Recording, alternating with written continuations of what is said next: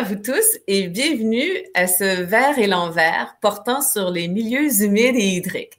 Aujourd'hui, nous avons le plaisir d'accueillir M. Hugues Lapierre, chef de projet et développement des affaires en études environnementales et changements climatiques, mais aussi en géo-environnement chez Englobe, ainsi que M. Alain Branchot, biologiste et directeur général de SNAP Québec. SNAP Québec étant la Société pour la nature et les parcs du Canada, section Québec.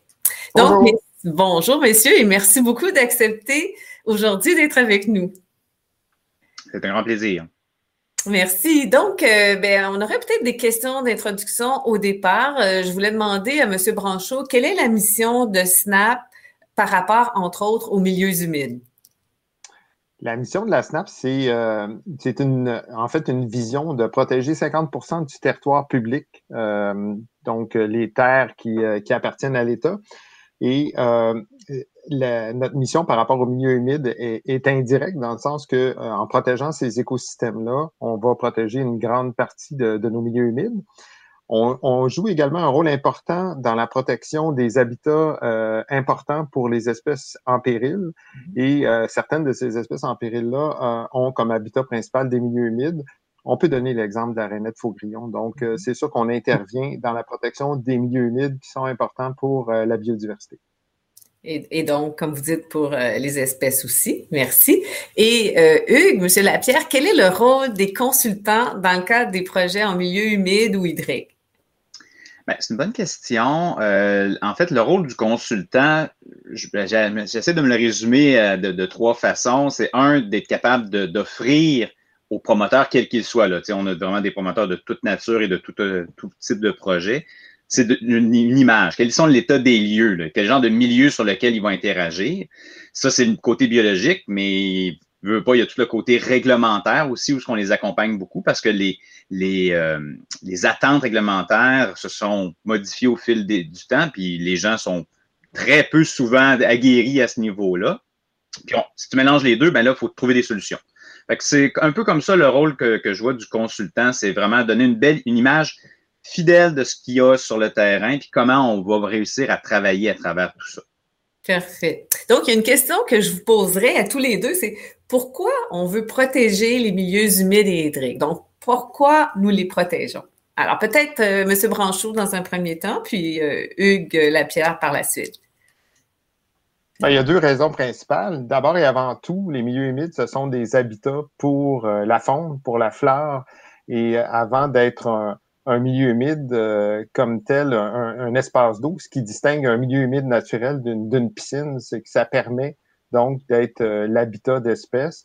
Ce sont des milieux extrêmement riches au niveau de la biodiversité, donc qui joue un, un, rôle important là, dans l'ensemble des, des, des, dynamiques des écosystèmes. Donc, s'il faut absolument protéger euh, ces milieux-là. Un autre, un autre élément important pour la protection des milieux humides, c'est lié aux services écosystémiques qu'elles rendent euh, à, l'humanité. On, on, pense entre autres à, à la rétention d'eau, à la prévention d'inondations. Donc, on peut aligner euh, une panoplie de services écologiques que jouent les milieux humides voilà, c'est les deux principales raisons que je vois là, pour lesquelles on doit absolument protéger euh, nos milieux humides. Et Monsieur Lapierre, pourquoi protège-t-on les milieux humides et hydriques? Ben, je ne peux pas faire euh, autrement que, que, renchérir sur ce que M. Branchot mentionne. C'est les, euh, en tant que consultant, puis comme on est souvent à côté des gens qui ont des actions sur le milieu qui, malheureusement, dans la, dans une grande majorité du temps, ont des impacts, hein, des fois significatifs, des fois moins significatifs. Euh, on, est vu comme ceux qui les voient pas avec une, importance. Mais au contraire, puis je le dis souvent, il faut les protéger, les milieux humides. Là, la question, c'est toujours lesquels, c'est toujours quelle quantité, euh, parce que, comme l'a dit M. Branchot, il y a une biodiversité qui est associée aux milieux humides qui est importante. Près du tiers, je pense, des espèces menacées vulnérables sont, sont inféodées, le sont, ont, leur cycle de vie associé directement à ce type de milieu-là. Donc, c'est juste sur cette base-là, c'est super important. Les, services écologiques, c'est vrai, Là, après ça, on va tranquillement rentrer dans ce détail-là de dire, bon, mais quels sont les vrais services écologiques qui sont donnés par tel ou tel milieu? Puis là où j'ai, euh, souvent, c'est là où nos, chemins commencent à, des fois, se devenir plus parallèles que d'être convergés avec les gens qui sont en conservation. C'est, ben, des fois, on leur prétend des, fonctions qui ne sont pas nécessairement vraies. Puis je trouve ça malheureux parce que le côté éducation se, se fait peut-être pas justement auprès des gens qui vont vouloir avoir des impacts. Là. Fait que là, s'ils comprennent pas bien ça, c'est difficile après ça pour nous, consultants, de les convaincre de peut-être ouais, modifier ton projet telle façon, telle façon. Fait que les fonctions écologiques sont vraies, mais pas toujours toutes vraies. Euh, puis l'autre élément, c'est est-ce est-ce qu'on oublie tous les autres milieux naturels, leur place, leur rôle, euh, en, se concentrant des fois trop fortement sur les milieux, juste sur les milieux humides? Ça aussi, c'est un, élément. Mais sont-ils importants? La réponse, c'est oui. Mais elles font partie de l'ensemble. Il y a ça aussi, cette espèce de mise en contexte-là que je trouve importante de faire quand on parle des milieux humides, plutôt que de se concentrer, là. sortir. Peut-être parce que c'est le forestier en moi là, qui, euh, qui ressort, mais des fois, il faut se décoller le, le, nez sur l'arbre pour voir la forêt. Les milieux humides, c'est une partie de, de, de, l'équation. Bon, on est encore d'accord, euh, M. Lapierre. Euh, il faut protéger nos forêts, il faut protéger nos boisés, il faut protéger nos friches, il faut protéger nos milieux humides. Ah, il faut protéger le maximum de, de, de, nos écosystèmes, euh, surtout dans des endroits où euh, on est dans un déséquilibre au niveau de la protection. Maintenant, ma prochaine question porte sur euh, la fameuse séquence, hein, la séquence éviter, minimiser, compenser. Pouvez-vous nous dire qu'est-ce que cette séquence, l'expliquer à nos auditeurs, puis comment elle est mise en œuvre au Québec? Puis là, je commencerai par M. Lapierre. Bien, premièrement, on, en fait, on, a la chance qu'il y a eu une certaine, modification dans l'approche. Plus une, faut plus le voir comme une séquence, faut le voir comme quelque chose qui est plus en, en parallèle. Donc, toute action où il y aurait une, un impact sur les milieux humides doit être euh, commencer à être réfléchi, dire par une, série de, de, de, de réflexions. Donc, l'évitement, c'est de dire, ben, suis-tu vraiment obligé de faire mon projet à cet endroit-là? Là? Y aurait-tu, si j'avais trois choix de trois lieux différents, puis qu'il y en avait deux qui avaient des milieux humides, puis qu'un qui n'en a pas, pourquoi j'irais choisir celui qui a des milieux humides? En partant, c'est, c'est, la base de dire, cherchons à les éviter. Des milieux humides, comme il y en a moins sur le territoire que d'autres types de milieux, ben, on se donne une chance en partant. Si l'impact ne peut être fait ailleurs, pour des raisons, ben c'est un agrandissement de quelque chose, euh, c'est un, une passerelle qui doit passer par-dessus une rivière, donc je ne peux pas la faire ailleurs. Je ne peux, pas avoir une autre fonction que de passer. Donc, j'ai un impact assurément. Comment je peux faire, mon travail, pour qu'il y ait le moins d'impact possible? Puis ça, c'est autant dans la conception, est-ce que je vais avoir tel type d'infrastructure versus une autre, ou dans la façon dont je vais la mettre en place, donc tout le processus de construction. Tu peux être très destructeur dans ton processus, comme tu peux être beaucoup plus précautionneux.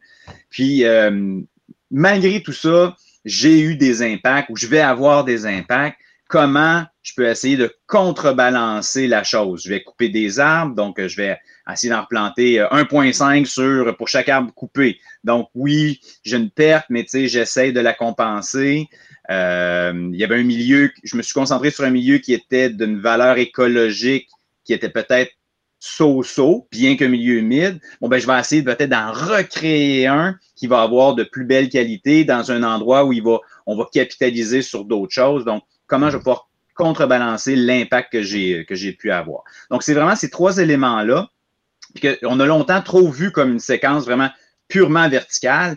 Puis, euh, d'un côté, tu avais des, les, gens qui disaient, bon, mais l'évitement, c'est la seule chose. Puis, tu avais ceux qui disaient, bon, regarde, en bout de ligne, je vais rien compenser, puis je me fous du, je me fous du reste. Y a, non, c'est, pas pas linéaire. J'aime mieux le voir en parallèle et c'est trois choses qui doivent être vues pour en arriver à un projet qui va s'insérer parce qu'on n'a pas parlé du grand concept, mais c'est ça du développement durable. Je veux dire, le développement, il y a malheureusement une action qui est faite, mais comment cette action-là peut ne pas mettre en péril l'ensemble des choses? Fait que ça s'insère, moi, je trouve, là, cette séquence-là. Euh, en fait, il faudrait enlever même le mot de ma bouche, séquence, mais cette, ces, ces, trois actions-là au sein du développement durable. Ce triptyque. Alors, M. Oui. Branchot? Oui, un nom. Ouais. Ben, je ne reviendrai pas sur euh, l'explication des, des, termes puis euh, de comment c'est appliqué. Euh, je dirais tout simplement que dans ma perspective, c'est un énoncé de principe. c'est même un énoncé marketing. dans les faits, ça colle très peu à la réalité, puis on est encore dans une dynamique d'un régime d'autorisation des projets. ça colle pas à la réalité, ce, cet énoncé de principe-là les projets euh, d'un promoteur privé qui a acheté un terrain quelque part et qui veut le développer euh, dans, en milieu humide. L'alternative est là. je veux dire, il n'y a pas d'alternative. En fait, il doit protéger son, il doit construire son, son, son, projet à cet endroit-là. Puis après, on, a développé au fil du temps une espèce de, de, de, principe où ça mène inévitablement, dans plusieurs cas, donc à la compensation euh, un principe sur lequel euh, moi je m'oppose complètement. On devrait avoir une approche davantage d'évaluation de la de l'importance des milieux humides plutôt que d'aller vers ce, principe-là. Et dans les faits, ça fonctionne pas. On n'a pas euh, de démonstration claire qu'on réussit véritablement à compenser au Québec. Donc, c'est davantage du marketing que de la conservation. Monsieur Lapierre, est-ce que vous partagez ce point de vue?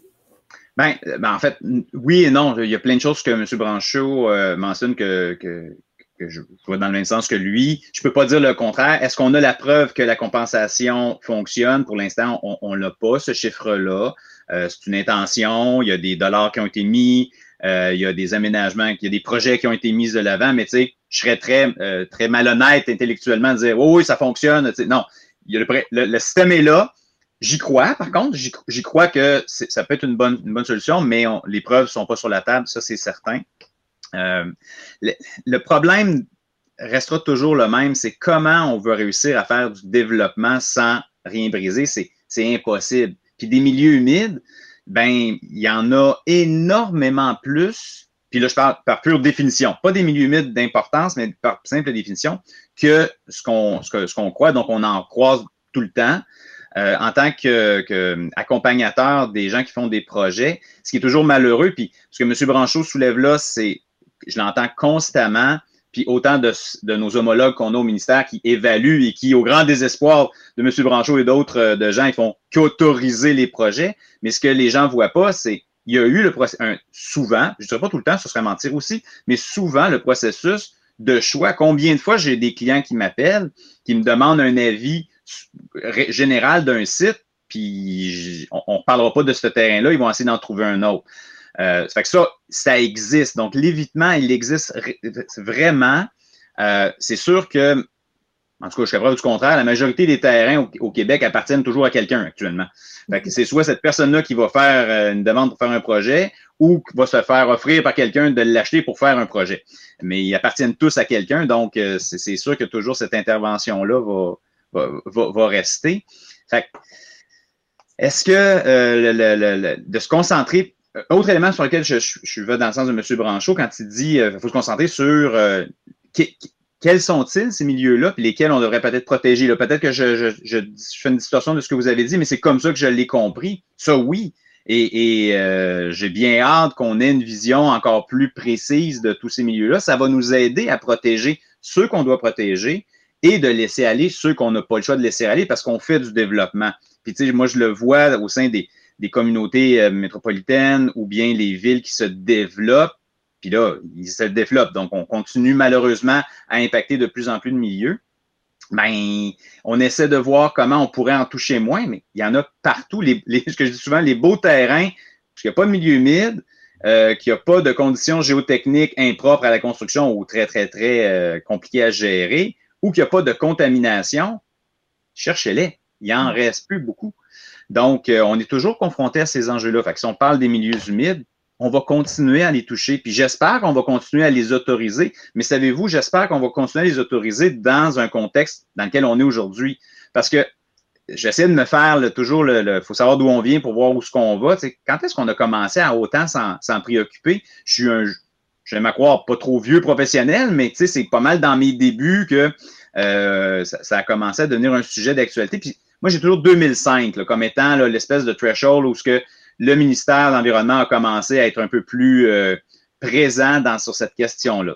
Fait que ça fait quand même pas super longtemps, bien que le temps avance. Donc, on a beaucoup à apprendre. Et entre ce moment-là et aujourd'hui, la connaissance qu'on a maintenant des milieux humides elle est beaucoup plus grande. Euh, nos approches se sont améliorées, la cartographie s'est améliorée, donc la connaissance s'est améliorée, mais il y en a, il y a encore du chemin à faire. Merci. Est-ce que vous vouliez réagir à ces propos, M. Branchot? Ben, je pense que la préoccupation de protection des milieux naturels, des milieux humides remonte à plusieurs centaines d'années. Donc, euh, je, je, vais m'inscrire en faux là, sur ce, ce principe-là, euh, sur cette, cette affirmation-là. Mais euh, bon, c'est une déformation, je pense, de notre époque là, de croire qu'on a inventé la préoccupation environnementale. pour ce qui est d'une façon générale là, de, de la protection des milieux humides, effectivement, il y a la composante qui est euh, sur l'importance des milieux humides euh, par rapport à leur rôle écologique, mais également, on doit mettre en perspective euh, les, la, la, la, la, localisation géographique et l'historique de destruction des milieux humides dans des endroits. Donc, on doit avoir des cibles euh, de maintenir un certain pourcentage de milieux humides. Et malheureusement, euh, dans les secteurs très urbanisés, on est rendu à un, un moment dans l'histoire où il y a un déséquilibre au niveau de la protection des milieux humides et on doit, euh, dans la mesure du, du, possible, protéger le maximum de milieux humides, peu importe euh, leur valeur écologique. Donc, il y a cette composante-là aussi qui est importante à, à, prendre en considération. Et en ce moment, euh, dans un système de régime d'autorisation, euh, ce, ce volet-là de, de, de, mise en perspective du rôle des milieux humides euh, euh, dans des endroits où on en a perdu trop et beaucoup trop, euh, c'est pas une composante qui, qui, qui, qui, est prise en considération. Et j'ajouterais, euh, pour renforcer ce, ce, cet élément-là, que même en ce moment, dans le cadre juridique actuel, la présence d'espèces menacées ou vulnérables n'est même pas prise en considération dans la protection des milieux humides. Donc, on est vraiment dans le, pire euh, euh, cas en ce moment. Puis au niveau de notre compréhension, vous avez mentionné qu'on comprenait mieux les milieux humides. L'approche qui, était, euh, qui a été prise jusqu'à maintenant pour cartographier les milieux humides, c'est fait selon un certain nombre de critères qui permettent pas nécessairement de, de, capturer, excusez l'anglicisme, mais les, certains des milieux humides qui jouent des rôles absolument essentiels pour la protection de la biodiversité. Donc, on est vraiment dans, malgré toute cette réflexion-là, euh, toute l'intensité du travail qui a été fait pour protéger nos milieux humides, c'est assez désolant de voir qu'on n'est pas plus efficace en ce moment en 2020-2021 pour, euh, pour arriver vraiment à protéger ce qu'on doit protéger. L'exemple de Longueuil euh, des derniers jours là, avec la RNF Fourillon l'illustre bien à quel point, malgré des preuves scientifiques évidentes de l'importance de milieux humides pour la reproduction de l'arénette faugrillon. On n'arrive pas à mettre en place une mesure de protection et il va probablement falloir que le gouvernement fédéral intervienne de façon musclée pour euh, protéger ce site-là. J'ai euh, là, je pense que c'est toute la question de qu'est-ce qu'un milieu humide, lequel, lequel on devrait protéger. Puis là, je vous amènerai un peu sur la définition de la loi sur la qualité de l'environnement, dans laquelle on retrouve définis milieux humides et hydriques. Est-ce que, selon vous, la définition qui est prévue dans la loi et les règlements, elle est adéquate, la définition de milieu humide ou hydrique?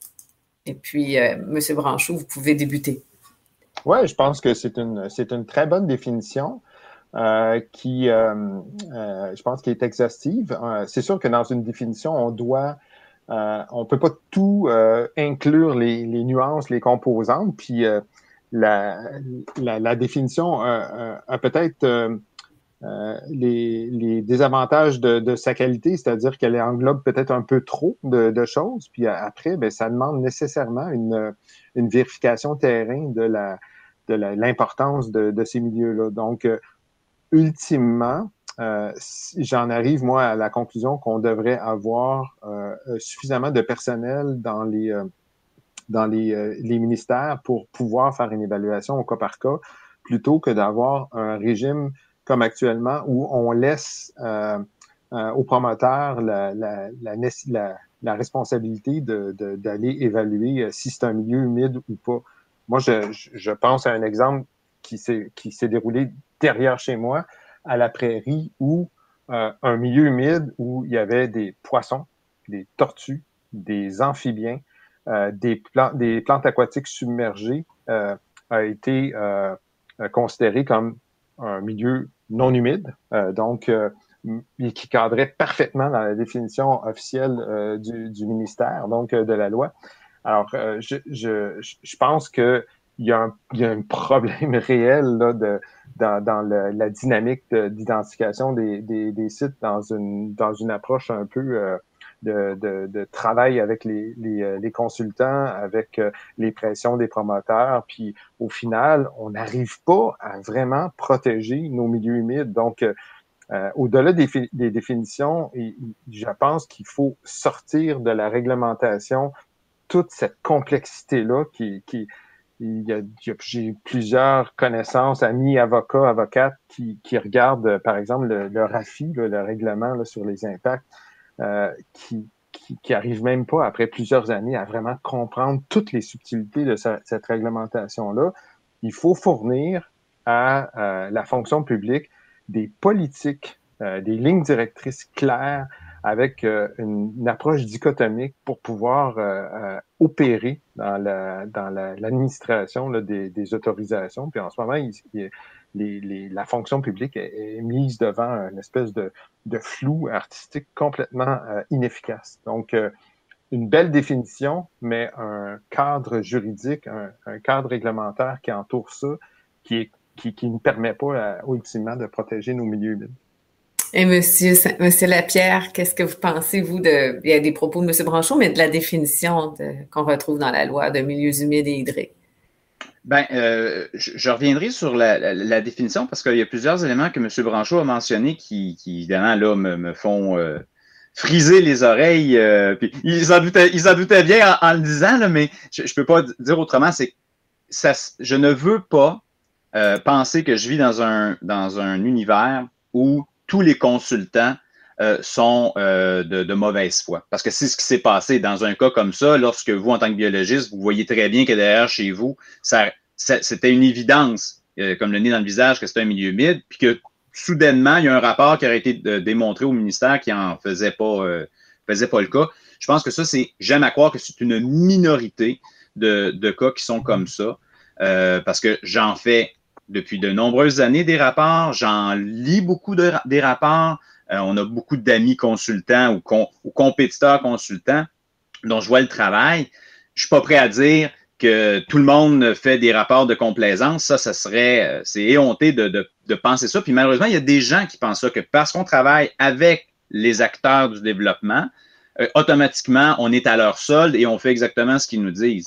Euh, moi, je l'ai tout le temps dit à mes clients ben écoute, on va commencer. Je vous l'ai dit d'entrée de jeu, le rôle du consultant, c'est de donner une image fidèle. Puis quand ils me disaient, moi, mais tu sais, c'est parce que je, comprends très bien leur intention, mais je leur mets très clairement la situation, c'est on va regarder ce qu'il y a là. Puis on va je, faut pas déformer ce que j'ai dit. J'ai pas, pas dit que tous les euh, consultants étaient, euh, étaient comme ça. Ce que j'ai dit, c'est que le modèle, euh, à mon avis, est complètement inefficace. Puis j'aimerais ça vous entendre là-dessus. entre autres, est-ce que vous seriez d'accord pour que les rapports des consultants soient rendus publics. Parce qu'en ce moment, c'est une des grandes problématiques. C'est très difficile d'avoir d'obtenir ces documents-là. Euh, parce que euh, dans les demandes d'accès à l'information, euh, la plupart du temps, bah oui, puis on, ne peut pas avoir l'information. Donc, ça, ça, ça laisse croire que d'une façon générale, le travail est pas Transparence. Je pense que la transparence, elle est super importante. Puis moi, j'ai toujours endossé cet élément-là. Beaucoup de gens s'insurgeaient sur le fait que les informations allaient devenir disponibles. Malheureusement, bon, ça va peut-être pas aussi vite qu'on le voudrait, là, mais tu sais, c'est clairement dans l'intention du gouvernement. Et tout ce qui va être dépo est déposé. Euh, va devenir disponible. En fait, puis dans même ce que je vous dis là, pas plus tard que là, quelques semaines, une demande d'accès à l'information a été présentée dans un grand projet auquel on a participé. On s'est fait demander, voulez-vous biffer des trucs, puis nous, nous on ne l'a pas fait, mais ce sera même plus la, la, la norme. La norme va être, euh, quand vous déposez, là, si vous ne le dites pas tout de suite ce que vous voulez pas voir, que, que vous jugez un secret industriel, parce que c'est la seule chose qui va pouvoir être potentiellement non rendu disponible, tout le reste. commercial, secret industriel ou commercial. Commercial, c'est ça. Donc, moi, je suis tout à fait ouvert à ça parce que ça va venir aider justement à, à dédramatiser des choses puis qu'on se concentre sur les véritables problèmes.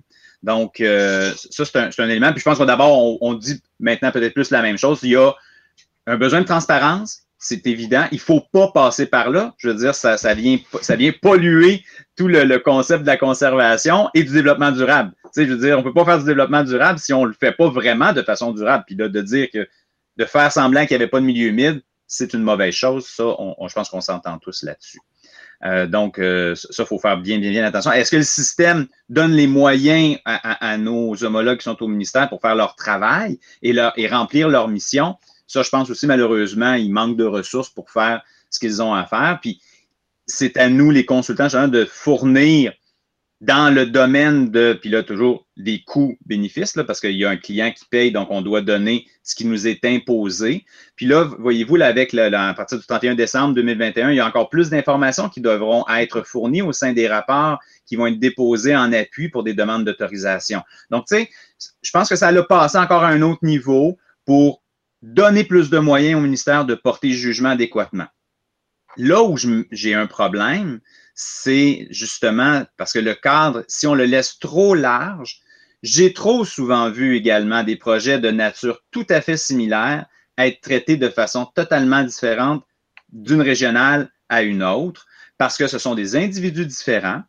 Et c'est normal, tout le monde a, ses propres valeurs, puis là, on fait affaire avec des humains ça, amène ce danger-là. Puis là, je dis danger parce que c'est pas honnête pour un, projet d'être traité de façon différente alors qu'il aurait les mêmes impacts. Euh, ça ramène ce que je disais que quand je disais que la connaissance au niveau des milieux humides et des fonctions, elle s'améliore au fil du temps, mais ça va permettre de porter des jugements peut-être plus, euh, réels sur, bon, OK, on se permet-tu de le laisser, de le laisser tomber ce milieu-là ou bien non, je tiens mon bout, puis non, on va, on va l'empêcher le projet.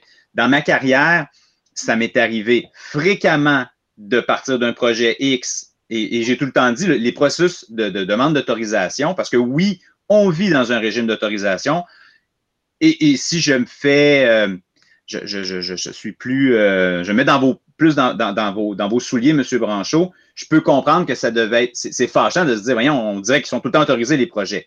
On est dans un régime comme celui-là, c'est vrai mais j'ai trop souvent vu les projets s'améliorer à cause du processus que je vais toujours le défendre, aussi fâchant ça puisse être, euh, malgré toutes les discussions et interminables demandes d'informations que certains des analystes peuvent nous faire. Je sais fondamentalement que le processus amène à une amélioration de du projet.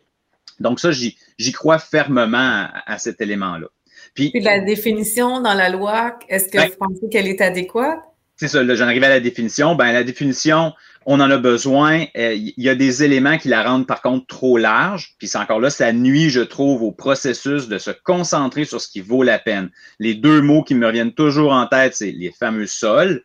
Donc, quand on se concentre que sur la nature des sols et qu'on ne connaît pas assez ça et qu'on sous-estime la quantité de sol hydromorphe, parce que j'aime à croire que quand on fait notre travail, justement, je suis obligé de le qualifier d'hydromorphe même si je regarde mon milieu et je ne lui concéderai pas de fonction écologique particulière associée aux milieux humides, nonobstant le fait que ce serait un milieu naturel, ça resterait un milieu naturel, mais c'est pas vrai que je le qualifierais de la même façon, mais le système ne me le permet pas. C'est un milieu humide, on ne tient pas en compte les fonctions écologiques, ben voici, c'est ça que tu devras faire et payer la compensation en fonction, en fonction de ça. Le deuxième, c'est les cours d'eau. Euh, où là, la définition est tellement large qu'il y a trop de projets que j'ai vus pervertis. Puis là, je, je, pèse même pas, je pèse mes mots en disant pervertis parce qu'il a fallu faire des pirouettes pour changer le projet parce qu'on ne pouvait pas toucher au sacro-saint cours d'eau. Euh, puis j'en ai des cours d'eau que j'ai pu euh, demander la destruction, mais la majorité du temps, il y a comme une espèce d'aura de non-destruction sur les cours d'eau.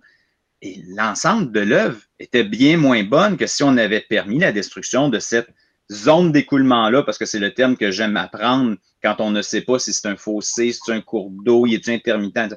Donc, cette zone d'écoulement-là n'avait pas de raison d'être tant protégée que ça. Donc, j'espère que ça va s'améliorer dans le temps, cette notion-là de cours d'eau, pour raffiner qu'est-ce qui est un cours d'eau qu'on devrait protéger, mieux protéger les bandes riveraines des cours d'eau. Ça, ce serait un tout autre débat qu'on pourrait parler longtemps. Euh, sur les milieux humides et hydriques à protéger, donc avoir des plus grandes bandes riveraines à bien des, endroits. Euh, donc, cette définition-là qui trop large des cours d'eau amène euh, bien des problèmes. Donc, ça, l'hydromorphe, cours d'eau, c'est deux choses à améliorer pour moi au sein de, la réglementation au cours des prochains. on va dire les prochaines années. Je vais dire les prochains mois. Je, en demanderai trop, donc au cours des prochaines années. merci. Vous, euh, pour les deux, vous avez probablement tous les deux pris connaissance en 2020 d'une étude réalisée par des chercheurs de l'Université Laval qui avait publié euh, un texte intitulé, c'est un document, la possibilité et limites de l'encadrement juridique de la protection des rives, du littoral et des plaines inondables au Québec. Puis dans ce rapport, on conclut à une insuffisance des normes minimales pour la protection des rives, du littoral et de la plaine inondable. Est-ce que vous avez une pensée sur cette affirmation? Monsieur Rancho, voulez-vous? Ah, ben, bah, comme je vous disais, euh, euh Madame Lauzon, euh, moi, ces deux volets-là sur les plaines inondables, je n'ai pas eu le temps de, vérifier beaucoup là-dessus. On pourra couper ce petit bout-là, mais euh, je peux quand même me prononcer sur le fait que, d'une façon générale, que ce soit sur le littoral, la bande riveraine, les milieux humides, les cours d'eau aussi, notre façon de protéger l'environnement au Québec en ce moment, est basé beaucoup sur des caractéristiques euh, physiques, biophysiques euh, de, de, de ces milieux-là. Et on, on, est comme complètement désincarné des valeurs euh, écologiques réelles et des, de la présence de biodiversité dans ces milieux-là. Et là, c'est très problématique et ça fait en sorte que dans la dynamique d'autorisation, on va aller consulter un ministère qui n'est pas le ministère de l'Environnement, qui joue un rôle important, entre autres le ministère de la Faune, ministère des Forêts, de la Faune et des Parcs. Et euh, il n'y a pas de base légale dans ces outils-là pour venir prendre en considération véritablement les enjeux importants au niveau de la biodiversité. Et ça, c'est vraiment euh, euh une problématique majeure dans l'application euh, du système d'autorisation ou de, de, de, protection il faut absolument changer la gouvernance environnementale au Québec pour permettre une meilleure inclusion de ces éléments-là et renforcer euh, les considérations, les, les, déclencheurs de protection euh, avec euh, la, présence d'espèces, entre autres menacées ou vulnérables, qu'elles soient fauniques ou floristiques, et d'autres attributs importants au niveau de la protection de la faune, des aspects de corridors fauniques, il faut absolument intégrer ça dans notre vision et je pense que ça serait bénéfique dans la façon de, donner suite à un des commentaires de M. Lapierre qui disait que la, définition des milieux humides était trop inclusive. Si on vient baliser avec des considérations autres. Euh, ce qui est un milieu important à protéger d'un milieu qui ne l'est pas, euh, à ce moment-là, on va pouvoir aller vraiment opérer euh, et travailler sur les bonnes choses plutôt que de perdre notre temps sur des, des, des pacotilles là, de, de, milieux qui n'ont pas véritablement, véritablement de valeur. Donc, cet énoncé-là, ce, cette façon de fonctionner-là au, au, niveau d'un changement de gouvernance, je pense qu'elle s'applique autant en, en, termes de protection euh, des milieux hydriques, du littoral et des milieux. Et M. Lapierre, est-ce que vous voudriez réagir aussi? Ben, en fait, euh, moi aussi, j'ai eu le même, euh, le même feeling par rapport à ce rapport-là que j'avais vu passer, mais bon, on manque, on, manque de temps pour tout lire ce qu'on aimerait être capable de lire. Donc, euh, ce que j'en avais retiré quand je l'ai quand même regardé rapidement, ben, c'est sûr que la, protection des milieux littoraux et rives et son inondable, elle est insuffisante. La preuve en est, on, va remettre à jour euh, le, tout, le, tout, le, système. Euh, donc là, ce qui nous manque, c'est vraiment vers quoi ça va être tourné d'un point de vue réglementaire, parce que c'est ce qui nous a été présenté et, peu éloquent sur la, la conséquence vraiment euh, au terrain. Mais il y a une chose que j'ai remarqué dans leurs documents, c'est qu'ils se basaient beaucoup sur de, de vieux rapports qui présentaient des portraits euh, qui étaient euh, qui étaient pas positifs là. Euh, J'étais d'accord avec eux, mais qui ont changé depuis le temps. Mm. Donc, bien qu'il est sorti en 2020, certaines des prémices sont un petit peu plus vieilles et justement parce que bon, s'il n'y avait pas eu du tout de, de, de, mouvance par rapport à la, la, la, future politique de protection. On va l'appeler la future politique là, pour l'instant, de protection des rives et du littoral, parce que tant qu'à moi, on n'en sait pas assez. Euh, mais euh, puis je me demande, est-ce que, par contre, est-ce que le rapport a été la dernière bougie d'allumage pour qu'il se dépêche à le terminer. il y a peut-être, ou si c'est peut-être un concours de circonstances, mais qui fondamentalement est positif parce que, tu dans la protection des milieux littoraux et euh, des zones inondables, il y a beaucoup plus un volet protection des biens publics, puis de la protection des, des humains que de l'environnement tant qu'à moi, au niveau des zones inondables. Au niveau de, la protection, par contre, des bandes riveraines, là, je vais dire un gros, gros mot, euh, puis je le sais que c'est pas nécessairement très bien reçu partout, mais je pense que ça va être mon prochain cheval de bataille des prochaines années. les bandes riveraines en milieu agricole sont tellement minces et on a tellement un grand territoire agricole qu'il y a un grand impact de, au niveau biodiversité qu'on se trouve à perdre, au niveau de, de, la qualité de l'eau qu'on se trouve à, à détériorer parce qu'on n'a pas des bandes suffisantes, puis le niveau inondable aussi parce que tous ces grands territoires-là qui retiennent pas assez rapide, pas assez longtemps euh, nos, eaux, mm-hmm. euh, convergent plus rapidement à des plus grandes rivières qui, elles, débordent et ont des impacts importants. Donc, euh, est-ce que la politique va donner un petit coup de barre à, à, ce niveau-là? Puis coup de barre veut dire coup de barre social et économique parce que c'est pas vrai qu'on va imposer à tous nos agriculteurs de perdre euh, mettons, s'ils respectent parfaitement, ils ont juste un 3 mètres de, bande riveraine, donc de leur enlever un 7 mètres de chaque côté de l'ensemble de leur territoire de production, alors que nous, société, leur demandons d'être plus productifs, puis l'indépendance alimentaire, puis on veut être capable de, nourrir tout le monde. C'est deux enjeux qui se confrontent euh, fortement. Est-ce que la politique pourra aider à tranquillement ramener euh, amener le bateau à bon port, là, ça, c'est un, un, un, élément qui, euh, qui m'intrigue. Puis comme je dis, là, je lance un, pavé dans la marge. Je le fais à chaque fois que je peux le faire parce que je pense que c'est un, des prochains grands sujets où on pourrait agir. C'est les bandes riveraines, euh, surtout en milieu agricole. Puis vous avez utilisé le mot politique à deux reprises, mais je pense qu'on parle d'un règlement hein, dans ce cas-ci. Là. Oui, ben en fait, en fait, c'est que la politique qui a été présentée est tellement une politique mammouth. on n'a pas une, politique euh, qui a été présenté de la même façon qu'on avait la première politique de protection dérivée du littoral. Pour ça que je la... Oui, c'est une politique qui nous a été présentée. Elle va parler par règlement, mais comme on l'a présentée de cette façon-là, elle a perdu aussi cette espèce de d'essence, de, de, philosophie qu'on veut implanter avec une politique de protection des rives et du littoral et des zones inondables en la mettant à travers autre chose. Là. C'est intéressant cette terminologie-là politique. J'ai été fonctionnaire longtemps au ministère euh, de l'environnement du Canada. Puis euh, au Québec, on a souvent, euh, on va faire des grandes politiques d'orientation, puis après, on va découler de ça des actions plus bon, juridiques. On va développer des lois, des règlements. Et après, on laisse un peu ça à, libre cours, ce, ce, travail législatif-là, puis on le donne dans le cours des fonctionnaires. Au niveau de, de, du gouvernement fédéral, il y a des documents d'orientation, mais euh, une fois qu'une loi euh, est, adoptée, il y a souvent des documents de politique d'interprétation de la loi. Et ça, je trouve ça vraiment utile. On, on, on, utilise peu cette, cette méthodologie-là au niveau du gouvernement du Québec. Et euh, je pense que ça ferait une différence sur aider l'appareil public à interpréter de façon adéquate les nouveaux outils légaux qui sont à leur disposition euh, c'est quand même étonnant d'un fois de voir des lois qui sont là depuis 10, 15, 20 ans et que euh, euh, avocats et fonctionnaires ont de la misère à interpréter. Je trouve que ça ne nous rend pas très, très efficace, puis ça explique peut-être les, les piètres résultats qu'on a en termes de protection de notre territoire. Je peux vous dire que pour le règlement encadrant les activités en fonction de leur impact sur l'environnement, le REAFI, le ministère vient de rendre public, là, ça doit faire à peu près deux semaines, un, un, guide, un guide, d'interprétation. Oui, qui vient interpréter le REAFI. Donc, peut-être que le, ministère euh, commence à intégrer ce genre de, de commentaires, ce genre de guide.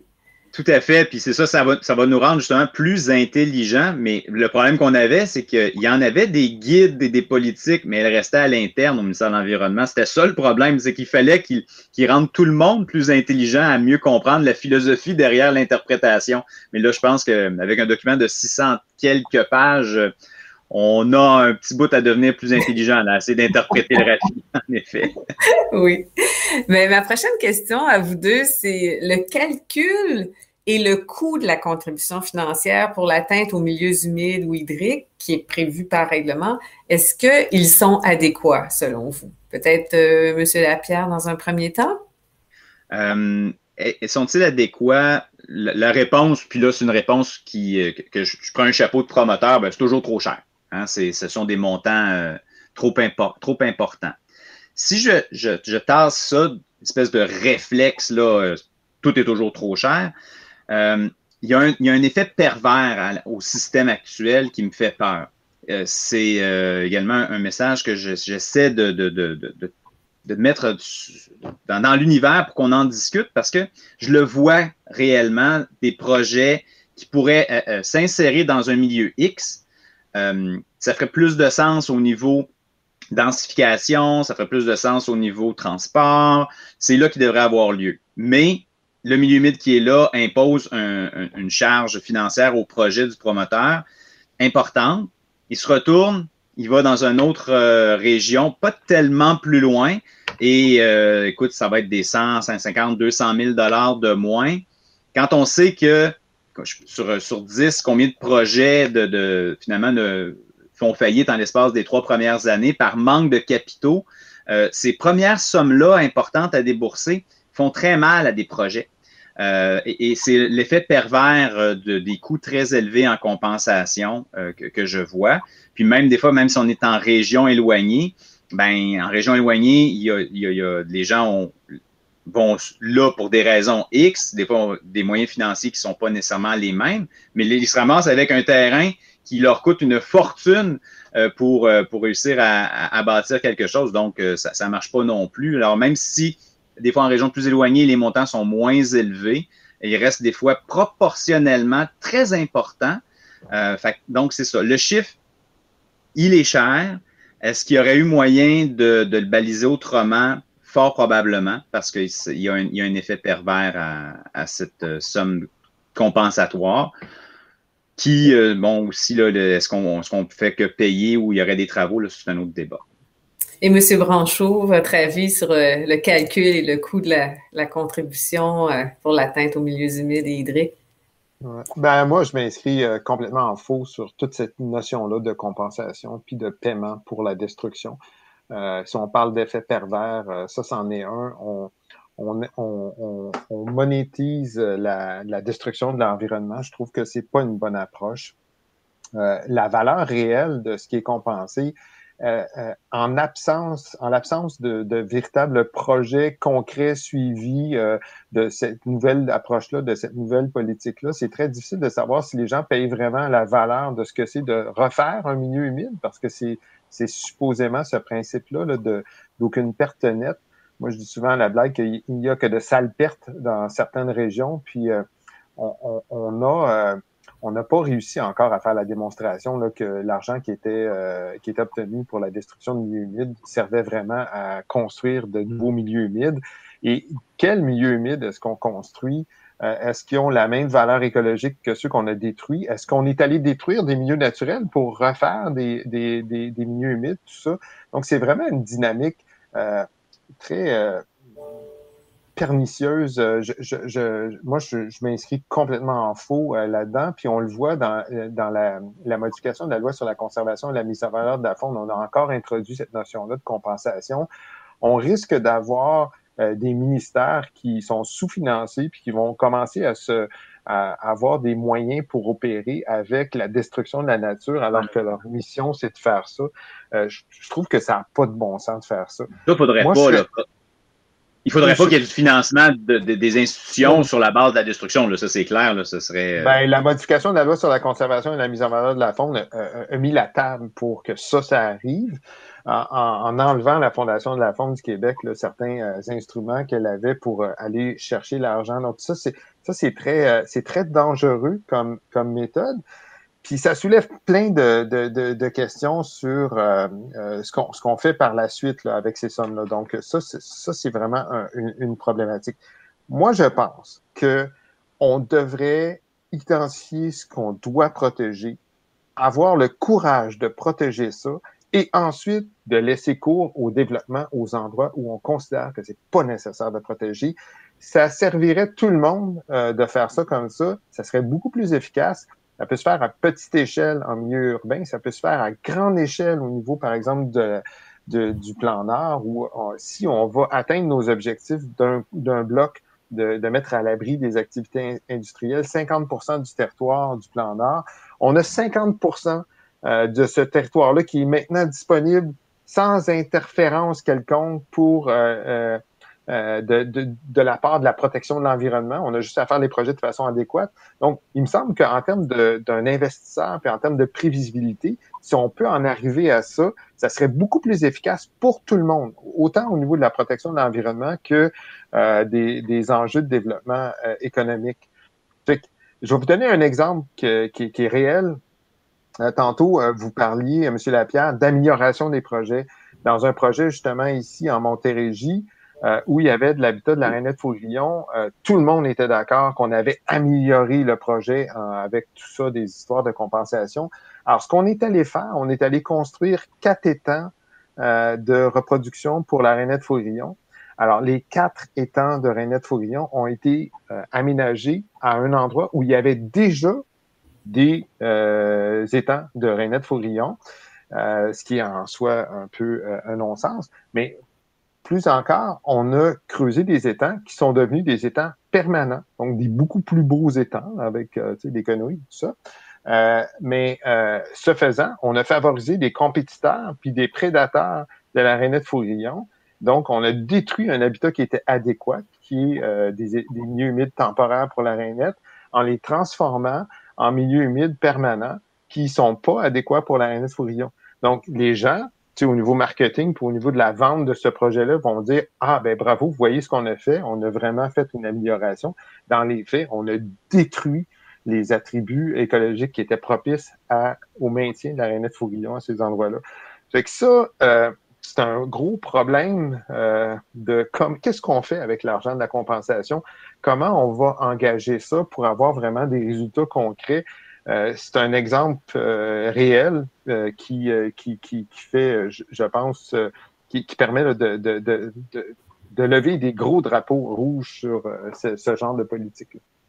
Bien, je suis content vous dites des drapeaux rouges. Je pense qu'on on doit améliorer la façon de le faire. Mais la, question qui tue, c'est comment faisons-nous autrement? Quand vous dites de protéger 50, mettons, on va aller simplement 50% puis on laisse tomber l'autre 50% Je ne pense pas non plus que c'est une bonne façon de faire parce que ce 50 %-là protégé appartient à des gens qui qu'on doit dédommager. Donc, on va prendre cette somme d'argent-là où, ben, tu sais, la compensation monétaire reste une solution, je pense, applicable elle n'est pas idéale, mais il y a aussi une question d'applicabilité. On vit dans un régime de droit aussi. Il y a des gens qui vont vouloir faire valoir leurs droits, puis ils ont raison, parce que sinon, ce serait une, on laisserait faire la démocratie, là, ce serait plus une, on viendrait plus dans le même système.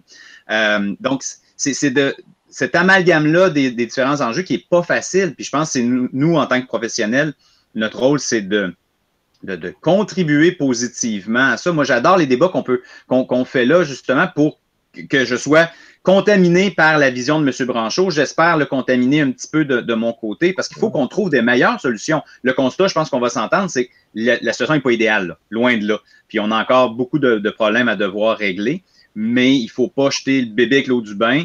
Euh, cette compensation-là des, des, des, étangs euh, vernaux qui avaient été qui auraient dû être faits parce qu'ils n'ont pas fait des étangs vernaux. Finalement, ils ont fait des, véritables étangs. C'était pas une bonne idée même scientifiquement parlant, je veux dire, pourquoi ils ont fait ça? C'est un mauvais choix d'abord de faire ce type d'étang-là. Donc, c'est pas la compensation, c'est pas la création qui a été, un, qui a été une mauvaise chose, c'est la nature de la compensation. C'est ça, mais vous l'auriez fait où, euh, cette compensation-là? Il faut, il faut tenir compte de la dynamique des populations de l'espèce, il faut tenir compte d'un paquet de facteurs qui font que ah, le, pas facile. Ben, c'est ça. Donc, c'est, on, on, la question initiale, c'est sur la valeur de ces compensations-là. Si on veut vraiment avoir un impact réel de compensation de la destruction de milieux euh, propices à la rainette Fourillon, la valeur réelle pour aller euh, protéger puis euh, offrir de nouveaux habitats à l'espèce, ça pourrait coûter beaucoup plus cher que, que, que, que les compensations, compensations qui sont exigées moi, je pense que vous parlez d'état de, droit, puis tout ça. Euh, le droit évolue aussi. Les valeurs fondamentales euh, de, de la société évoluent également. On l'a vu là, dans la, Cour suprême euh, l'année dernière qui a refusé d'entendre la, contestation d'un promoteur sur le décret d'urgence qui a été mis en place pour la Renette Faugrillon. Au final, c'est tout à fait légal de, et légitime pour le gouvernement d'aller protéger des habitats en terre privée euh, dans, un, dans une situation où il y a une espèce qui est, qui, est menacé ou en voie de disparition. Donc, on est rendu là en, termes de, jurisprudence et il y a beaucoup de promoteurs qui ont acheté des grands terrains de, de milieu humide il y a très longtemps euh, à des coûts euh, très, très faibles et qui ont euh, se sont dit éventuellement, on va faire la dépression pour pouvoir construire, puis il y a des nouvelles techniques. Moi, j'ai toujours entendu les promoteurs dire, moi, je suis riche, moi, j'ai réussi dans la vie parce que j'ai risqué. Mais là, aujourd'hui, ces gens-là ont risqué en achetant puis en investissant dans des milieux humides, dans des endroits qui ont une importance au niveau écologique. Et le risque, c'est ça. D'un fois, tu gagnes, puis d'un fois, tu perds. Puis là, euh, compte tenu de l'évolution des mentalités, compte tenu de l'évolution de, la, société, compte tenu de la crise majeure de perte de biodiversité, on en entend moins parler, mais elle est réelle et des conséquences dramatiques sur l'avenir de l'humanité. Je, pèse mes mots en ce moment. Euh, compte tenu de l'importance de la protection des milieux humides dans la lutte et l'adaptation contre les changements climatiques, poser des gestes de protection du territoire, que ce soit en milieu privé ou en milieu public aujourd'hui, stratégiquement, c'est super important. Donc, euh, euh, tout ce développement-là dont on parle, ce développement durable-là, jaillit cette expression-là, euh, euh, ne va pas réussir à contrer les lois de la physique et du, des, impacts qu'on va devoir subir dans les prochaines années, qui vont être dramatiques. Donc, c'est pas c'est pas d'être dramatique là puis de, de faire. C'est juste ce que la science nous dit en ce moment. Donc, il faut agir rapidement pour ça. Et c'est pas euh, euh, c'est pas être alarmiste ou c'est pas être dogmatique de dire si on va réussir à protéger rapidement les éléments importants à des endroits où on a vraiment des déséquilibres. Euh, les gens du, du, milieu des affaires vont toujours dire qu'il faut avoir une approche équilibrée. En ce moment, on a une approche complètement déséquilibrée. On détruit de façon systématique dans un régime d'autorisation, à peu près tout. Euh, il n'y a, pas beaucoup d'exemples où on, s'est levé debout, et on a maintenu des, des, des milieux naturels d'importance. Euh, puis quand on le fait, ben, c'est souvent très, très politique, puis euh, à, la veille d'élections et tout ça. Donc, sérieusement, là, je pense que moi, je vous amènerai à la réflexion justement sur cette approche-là d'une meilleure prévisibilité pour les investisseurs avec une action concrète et rapide pour la protection des milieux humides et des milieux naturels. Et est-ce que euh, je passe à la prochaine question ou si vous vouliez intervenir, M. Lapierre? En, fait, parce que je vois le temps filer, puis c'est exactement le genre de débat qu'il faut qu'on ait. Puis là, j'aurais, le goût de renchérir, mais je ne veux pas non plus prendre trop de temps. Mais le, seul élément, c'est dans tout ce que M. Manchot a dit, là où j'ai toujours le problème, c'est on fait quoi?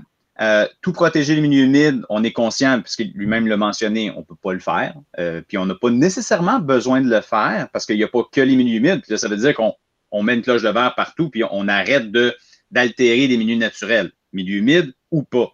Donc, on va toujours avoir ce problème-là. Puis l'autre élément, il faut faire attention de dire euh, à quel point les milieux humides ont un rôle important euh, ce n'est pas tous les rôles, pas tous les humides qui ont des rôles importants, puis ils n'ont pas tous les mêmes rôles. Donc, encore là, il faut orienter nos choix de conservation vers ce qui va vraiment valoir la peine. Puis le clin d'œil qu'on n'a pas parlé, mais tu sais, les fameux plans de conservation des milieux humides et hydriques, les plans régionaux des milieux humides et hydriques qui s'en viennent, j'ai vraiment, vraiment hâte de voir la portée de ça, parce que c'est une, une des pierres importantes de ce prochain geste-là qui pourrait être plus euh, sévère de dire nous, c'est clair, ça, ça, ça, ça, ça, on y touche pas, assurément. Puis ceux-là, on va les regarder au mérite.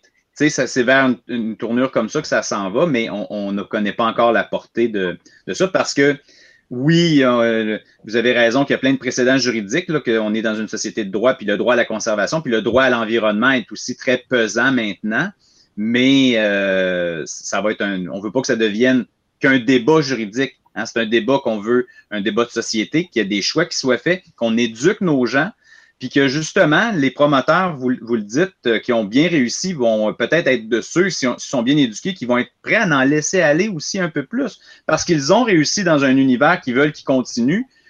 Mais si on est trop coercitif, si on est trop protectionniste, si on est trop euh, alarmiste, faut faire attention à ça parce que ça, c'est contre-productif. Tu sais, je veux dire, est-ce que vous dites qu'on l'est trop en ce moment, euh, qu'on fait trop de protection en ce moment? Non, mais quand, dans le discours que, vous avez tenu à un moment donné, euh, il faut faire attention à, ne pas dire justement qu'ils ont, ils ont réussi, euh, euh, ils, ont, ils, ont, pris des risques. Oui, c'est, mais vous n'entendez pas les histoires de tous ceux qui ont tout perdu dans leur projet. puis c'est des individus qui, ont la même valeur que vous, que, vous et moi. Donc, il faut faire attention à cette. Non, non, mais en fait, ce que, ce que, je disais, c'est que j'ai souvent entendu dire des, des gens du milieu des affaires dire euh, Moi, j'ai réussi parce que j'ai risqué. je voulais juste euh, faire le lien entre ce que j'entends souvent avec euh, cette discussion-là, avec la protection des milieux naturels. Quand une personne investit dans un milieu naturel d'importance à des fins d'en faire un profit pour le transformer en projet, souvent domiciliaire ou autre, cette personne-là prend un risque. je, dis simplement que quand tu prends un risque, parfois tu gagnes. Tu dois assumer les conséquences. Et, parfois, et parfois, tu perds. Donc, il faut euh, cette, euh, cette noblesse-là qu'on, que, que, que, ces gens-là s'apprêtent d'un fois d'avoir été audacieux et de risquer. Euh, il faut l'assumer pleinement. Donc, dans certains cas, on perd. C'est un peu comme en, conservation. Des fois, on prend des recours juridiques. Parfois, on gagne. Parfois, on perd. c'est rare qu'on perd. Est-ce que euh, dans les travaux de, restauration, hein, vous savez, la, contribution financière, elle peut parfois être remplacée par des travaux de restauration ou de création de milieux humides ou hydriques. Puis, quel serait l'avantage de remplacer justement, ou quel est, parce que c'est pas quel serait, ça existe déjà, quel est l'avantage de et ou l'inconvénient de remplacer la contribution financière par ces travaux de restauration de création. Puis je vais donner la parole à M. Lapierre. Euh, ben, en fait, pour moi, l'avantage, si on peut euh, offrir l'opportunité de faire des travaux, je l'ai tout le temps dit, puis j'y crois fermement, c'est qu'on peut faire plus avec moins. Euh, les, entrepreneurs, les promoteurs sont des gens de projet par définition avec des moyens, puis des moyens mécaniques et des moyens financiers, mais des moyens mécaniques souvent euh, qui rendent la possibilité de faire des travaux peut-être plus simples que si on prend, puis là je fais juste une comparaison un peu bête, mais tu sais, entre le même montant mis dans un fonds pour faire des projets versus je prends un montant similaire, puis je vais à l'interne faire quelque chose je prétends qu'on serait capable d'en faire plus avec le même dollar. Donc, plus de superficie, créer plus de milieux humides et surtout, euh, peut-être même des fois faire des milieux, euh, parce qu'on dans, dans cet esprit-là quand je parle de ça, plus à proximité de l'endroit où j'ai eu un impact, plutôt que de dire ben, ça va être dans le pool, puis là, ça va être un projet qui va être euh, en, tête de bassin, alors que mes impacts étaient plus en fin de bassin versant. Donc, il y a, il y a cet avantage-là de pouvoir faire des travaux dans, le même, dans le même, même souffle, c'est un suivi qui est beaucoup plus complexe parce que là, justement, le ministère euh, aurait euh, à faire ce suivi-là un peu moins organisé, hein? c'est ça. Puis, euh, d'avoir des, travaux compensatoires avec un gain écologique peut-être inférieur aux pertes, ça plane aussi. Le bel exemple que M. Branchot parlait, là, c'est un exemple flagrant de faire des états, mais qui ne répondent pas finalement à l'enjeu principal qui aurait dû être pris en compte. Mais est-ce que, à cause de ces deux inconvénients-là, je ne crois pas qu'on ne devrait pas euh, chercher à améliorer la possibilité de faire des travaux? La réponse est non. J'y crois fermement. Euh, trop souvent, j'ai vu des projets où j'aurais pu euh, proposer des trucs, mais bon, le contexte ne, se prête pas du tout à ça. Alors, on ne peut pas, comme professionnel, proposer cette solution-là. Et M. Branchot, qu'est-ce que vous pensez des travaux de restauration, de création de milieux humides et hydriques? Donc, euh, la, la logique, il euh, faut, rester dans, un argumentaire logique quand on, répond à une question comme celle-là. Euh, en ce moment, à l'échelle très globale, si environ les deux tiers des, des milieux terrestres qui sont fortement impactés par l'activité humaine. C'est énorme. On estime que c'est environ 75% des milieux marins. des fois, on pense pas, mais il y a énormément d'impact des activités humaines, aussi en milieu marin. Euh, c'est à une échelle là, qui est considérable. Puis, scientifiquement, on, on l'UICN vient d'adopter une résolution là où euh, sur la base, sur des bases scientifiques, on pense qu'il faut protéger environ 50% de notre territoire terrestre et marin euh, si on veut penser pouvoir protéger les écosystèmes et la représentation de, la biodiversité et tout ça, puis d'en avoir les bénéfices là, au niveau de, des ressources halieutiques, de, de tous les bienfaits là, que, que les, la nature nous procure. Donc, c'est quand même majeur. Donc, ce que, ce que ça veut dire, c'est que on a déjà impacté davantage euh, de milieux que euh, les cibles de conservation qu'on souhaite se donner pour arriver à lutter contre les changements climatiques et arriver à, des, à, contrer l'érosion de la biodiversité, ce qui nous amène nécessairement à avoir euh, des actions de restauration. Maintenant, euh, dans euh, l'approche où on veut faire des approches de restauration à proximité des lieux où on fait euh, des destructions d'habitat, ben là, on va être, on va être mis devant des contraintes aussi au niveau là, de la de l'accès des territoires pour faire de la restauration. à limite des pancartes d'interprétation dans un parc existant, pour moi, c'est pas de la restauration. Peut-être qu'il y a des milieux qui sont qui étaient autrefois des milieux qui ont été euh, qui ont servi à d'autres usages qu'on pourrait euh, reboiser ou euh, transformer en milieu naturel, puis à ce moment-là, offrir davantage d'habitat pour, pour la faune, pour la flore, puis aussi des milieux de proximité pour les humains, pour qu'il y ait accès à ça. donc, ça, c'est certainement des bonnes approches, mais on va être confronté à, cet accès à du territoire pour faire de la restauration, de la véritable restauration. Donc, ça, c'est pas magique. Il faut quand même faire attention à ça. Puis, inévitablement, puis vous avez fait un énoncé euh, par rapport au territoire agricole tantôt. Vous avez dit ça, c'est provoquant, mais moi, je vais en faire un, euh, un énoncé très provoquant ici. Euh, la vision de, de, de développement durable, c'est que on regarde ce qui reste à développer, puis on dit ben, on va y aller avec une approche équilibrée, on va développer, mettons, je sais pas, 50% de ce qui reste à développer, puis on va protéger le reste. Dans une génération plus tard, il va y avoir des gens qui vont avoir cette même réflexion-là. Il va rester euh, des milieux à développer. Ils vont dire, ah ben écoute, on va y aller de façon équilibrée, on va développer 50 de ce qui reste, puis on va protéger un autre 50 la logique de ça, c'est qu'ultimement, il va se passer ce qui s'est passé dans les dernières euh, décennies et siècles, c'est qu'on va se retrouver dans certains secteurs avec à peu près aucun milieu naturel. Et là, euh, euh, l'idée de cette croissance continue, cette croissance économique continue, de cette croissance démographique continue, vient se heurter à tous ces beaux principes qu'on essaie de mettre en place sur euh, la protection du territoire, puis la protection de la biodiversité, puis l'atteinte de cibles réalistes en termes de lutte contre les changements climatiques. Parce que Donc, tout ça, vous, êtes contre la croissance, M. Branchot? Ben absolument. Euh, je pense qu'on est rendu à une époque où on doit juste physiquement euh, se poser des questions. c'est des lois de la physique. c'est jusqu'à combien d'humains qu'on peut accueillir sur la Terre, jusqu'à combien de territoires qu'on peut empiéter comme ça sur la croissance on est rendu là dans l'histoire de l'humanité à se poser ces questions-là, puis euh, on devrait probablement, possiblement, euh, travailler plus dans une perspective d'amélioration de, la qualité de vie euh, des gens que d'avoir cette idée-là d'une croissance continue qui est exponentielle. On est dans un, un modèle de croissance exponentielle, donc il faut commencer à se poser ces questions-là et tous euh, ces beaux principes, ces beaux règlements, ces belles politiques-là de protection du territoire, euh, si elles ne sont pas accompagnées éventuellement d'une grande réflexion sur la croissance, elles ne serviront absolument à rien. Merci, M. Lapierre.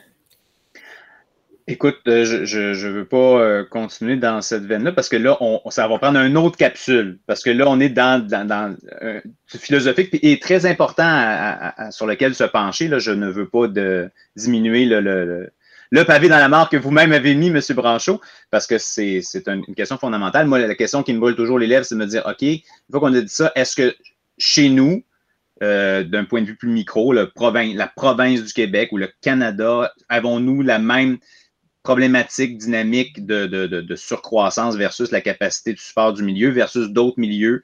Euh, il y a ça comme question.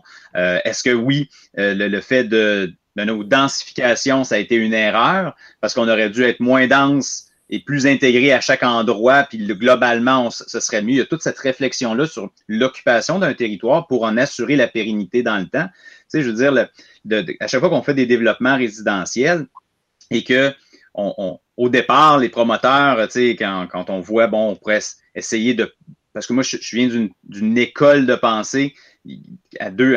je suis bicéphale là-dessus. Il y a les îlots de biodiversité qui sont importants, puis il y a les massifs. Donc, est-ce qu'on, dans un immense territoire, qu'on aurait un développement X résidentiel, est-ce qu'on va chercher à avoir plusieurs petits blocs ou un seul grand secteur pour protéger? Qu'est-ce qui va être meilleur euh, à moyen long terme? Donc, c'est toute cette philosophie-là euh, qui doit être constamment remise euh, sur le tapis. Puis, je dis, il faut, faut, en débattre pour trouver la solution. Est-ce que la croissance. La question, de. Parce qu'effectivement, la croissance, c'est un petit peu hors sujet, là. Mais est-ce que la, la, question de la compensation qui est remplacée par la restauration, la création de milieux humides et hydriques, vous trouvez que c'est une bonne chose? Bien, je, persiste à croire que c'est une, que c'est une bonne chose, la compensation par, par travaux, parce qu'on doit en recréer. On en a perdu beaucoup. Autre temps, autre mœurs. Donc, on a un rattrapage. Euh, mais si on veut continuer à croître, il faut continuer à, malheureusement, à impacter des milieux. Donc, on va devoir en créer. Euh, puis, j'y crois, je crois fermement qu'on peut, qu'on peut en faire. Comme je dis tout le temps à la blague, une tourbière, ça, c'est un petit peu plus dur à recréer. Ça me prend une, ça me prend une glaciation et des millénaires mais il y a d'autres types de milieux humides avec des fonctions écologiques très intéressantes que l'on peut euh, émuler. Euh, ça, je suis euh, profondément convaincu, mais il faut se donner les moyens de le faire. J'aurais eu d'autres questions pour vous, mais je voudrais qu'on puisse clore en, vous demandant chacun de vous un dernier mot. Bref, qu'est-ce que vous diriez sur la question de la protection des milieux humides ou du développement économique en milieu humide? Monsieur Branchot d'abord, Monsieur Lapierre ensuite. Ouais. Ben, on doit avoir euh, une politique d'abord et avant tout de protéger nos euh, milieux euh, naturels qui, qui restent dans certaines régions du Québec. Je pense que la priorité devrait être mise de ce côté-là. c'est la politique qui, qui, coûte la moins cher et qui, qui va rapporter le plus, je pense, en termes de, de bénéfices pour la population. Donc, les, les mécanismes qui ont été mis en place euh, récemment au niveau réglementaire poursuivent euh, la politique d'un régime d'autorisation, ne permettent pas d'atteindre les objectifs de, protection, puis on, se retrouve devant, encore une fois, beaucoup d'aberrations au niveau des décisions qui sont prises euh, au niveau de la destruction. il faut, il y a beaucoup de, je dirais, de, de, promesses au niveau de tous ces plans, euh, au niveau de la protection des milieux humides, de, toutes ces planifications territoriales. Euh, mais euh, si le passé garant de l'avenir, ce genre d'approche-là n'a jamais permis véritablement d'atteindre des objectifs concrets. On peut penser au PEMAD, par exemple, qui était, semble-t-il, la grande promesse là, pour protéger les milieux naturels dans la grande région de Montréal. Euh, dont les résultats euh, se font attendre encore de façon très concrète. On continue à détruire des milieux un peu partout. Donc, euh, il faut, je pense, regarder ça sur la base d'abord et avant tout d'une protection des milieux naturels. Puis ensuite, une fois que ça, sera fait, je pense qu'on va créer un, un, contexte favorable pour réaliser les projets de développement économique qui méritent de l'être. Merci. Et Monsieur Lapierre? Euh, un peu dans le même sens, mais euh, j'y crois un peu plus, moi, aux outils euh, de, planification parce que c'est la meilleure façon qu'une action locale puisse s'intégrer à une vision plus globale. Sinon, on est toujours justement, parce que moi, je vis avec le système. Oui, c'est un système d'autorisation, puis je suis obligé de vivre avec le système pour l'instant comme il est. Et on est trop souvent, justement, concentré sur uniquement le projet. On n'est pas capable de le voir dans son insertion. Puis là, je parle autant le projet lui-même que les milieux qu'on va vouloir protéger dans l'ensemble. Donc, la planification, les plans de conservation ou les plans régionaux euh, va être un, un outil. Je suis pas d'accord que ça. Oui, le passé est garant de l'avenir. Euh, il y a eu des échecs, mais il y a eu des réussites. Fait que je pense qu'on peut se concentrer sur ce qui a été, euh, ce qui a été réussi pour améliorer euh, ce que le futur s'en vient. Le PMAD, je suis d'accord avec vous. quand vous avez dit ça, moi, ça m'a tout de suite cliqué. Pourquoi donc? Puis que moi, mon explication, c'est que le territoire était peut-être trop grand. Donc, il, il, à un moment donné, ça devient comme désincarné. Le territoire englobe tellement de gens, tellement de contextes différents que peut-être pour ça qu'on a de la misère à l'intégrer peut-être que ces planifications-là, on doit faire attention. Il y a une échelle peut-être opérationnelle plus parfaite que d'autres. Donc, euh, il faut, se concentrer peut-être euh, sur cette solution-là. Euh, puis les milieux, ben, il faut choisir lesquels on veut protéger parce que qu'on soit pour ou contre la croissance, il va continuer à en avoir, en tout cas pour les prochaines années. donc, si on veut limiter les dégâts, ben, il faudrait peut-être trouver sur quel milieu on doit se concentrer pour dire, ceux-là, on les protège, ceux-là, on les améliore, et ceux-là, on se permet de malheureusement d'en assumer, la perte. Je pense que ça va être la façon de, faire avec les milieux humides, mais il faut continuer à, améliorer nos, connaissances, puis faire des débats sur ce sujet-là, parce que ça a été longtemps un parent pauvre, je veux dire, à la blague, mais je disais tout le temps avant, un milieu humide, rien que bon pour euh, faire un stationnement. Je veux dire, les gens ne voyaient aucun gain au milieu humide. C'était, euh, comme vous dites, ça fait des centaines d'années que la conservation est présente. Oui, mais dans l'esprit québécois.